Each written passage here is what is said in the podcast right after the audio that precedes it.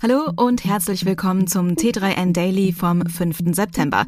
Los geht's in die neue Woche. Wir hoffen, du hattest einen guten Tag und wollen dir jetzt noch ein paar spannende Infos mit auf den Weg in den Abend geben. Dabei kannst du erfahren, wie Startups bei die Höhle der Löwen unterkommen, warum Homeoffice auch für den Wohnort wichtig ist, was wir von Apple erwarten können und nicht zuletzt, warum es bald Gedränge auf dem Mond geben könnte.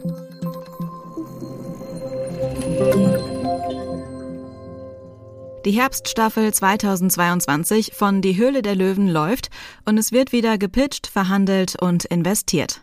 Heute am Abend steht die nächste Sendung bei Vox an. Aber wonach wird eigentlich entschieden, welche Startups vor Dümmel, Williams und Co. auftreten?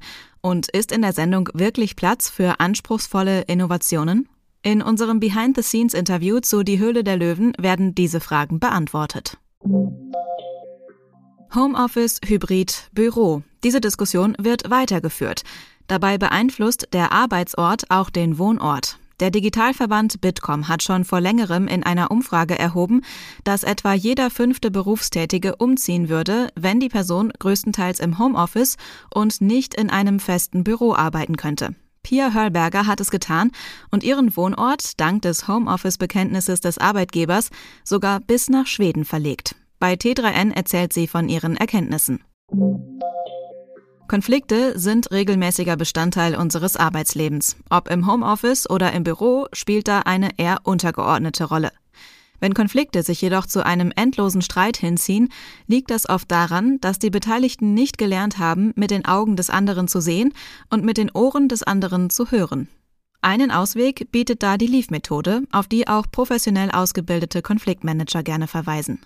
Das Akronym steht für Listen, also zuhören, Empathize, sich in jemanden einfühlen, Apologize, sich entschuldigen und Fix, das Problem lösen. Diese Methode ist vor allem für akute Auseinandersetzungen gedacht, die in der Regel auf falschen Interpretationen oder Wahrnehmungen basieren. Das Apple-Event am Mittwoch verspricht eine ganze Reihe spannender Neuheiten. Es gilt als äußerst sicher, dass Apple die neuen AirPods Pro 2 im Zuge seines Far-Out-Events am 7. September enthüllen wird. Damit gesellen sich die Ohrstöpsel in die illustre Gesellschaft der iPhone 14 Serie und der neuen Apple Watches Series 8.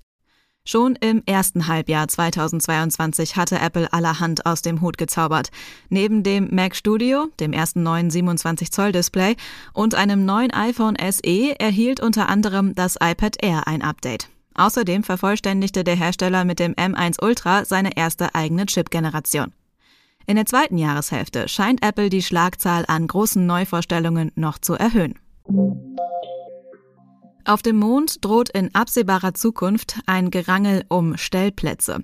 Das klingt ein wenig nach Parkplatznot in der Innenstadt, hat aber einen ernsteren Hintergrund. Das Duell der beiden wirtschaftlichen Supermächte USA und China könnte sich schon bald von der Erde auf den Mond erweitern.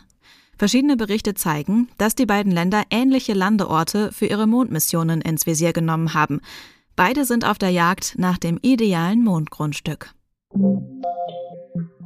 Das war's schon wieder mit dem T3N Daily. Noch viel mehr zu allen Aspekten des digitalen Lebens, des Arbeitslebens und der Zukunft findest du rund um die Uhr auf t3n.de.